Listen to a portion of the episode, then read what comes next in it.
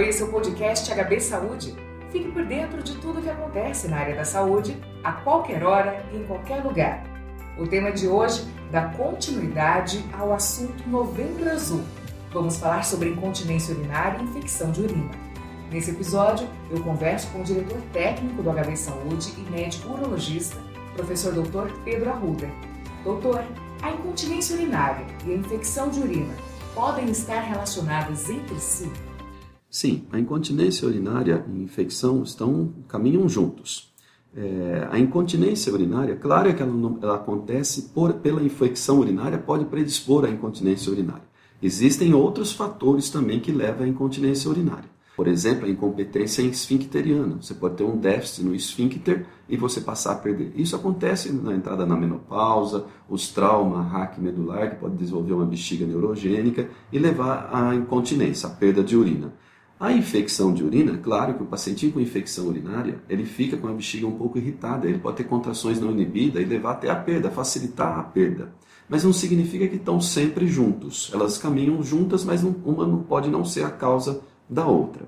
É, então, a infecção urinária acontece principalmente na mulher, né? a mulher é muito mais predisposta, e o esfíncter da mulher, o esfíncter é o que dá a continência, é um esfíncter único. Então, a incontinência urinária pode acontecer pela infecção urinária, mas tem várias outras causas que levam à incontinência que não à infecção urinária.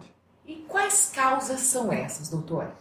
Então, se a gente dividir assim, em incontinência urinária, você pode ter uma bexiga neurogênica, por exemplo, com um trauma raquimedular. Um diabetes pode levar a bexiga neurogênica. Então, qualquer doença que comprometa a inervação da bexiga, você pode levar à perda por uma bexiga é, neurogênica.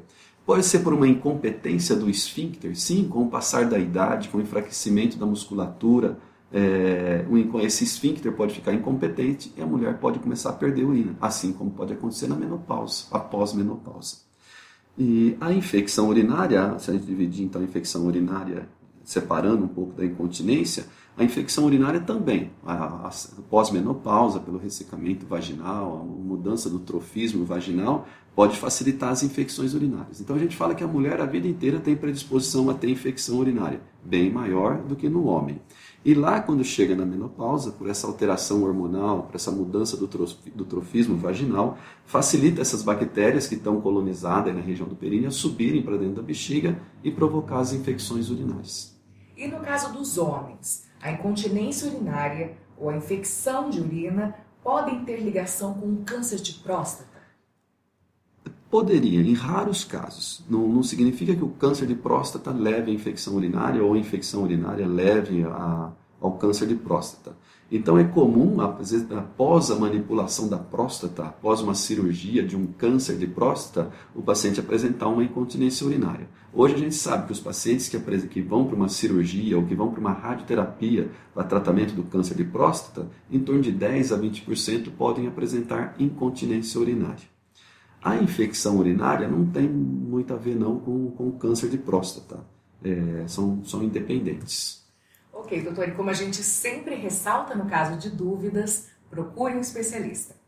Você ouviu o podcast HB Saúde, sempre trazendo informações e novidades sobre a área da saúde nas plataformas de streaming Spotify, Deezer, YouTube e no site HB Saúde.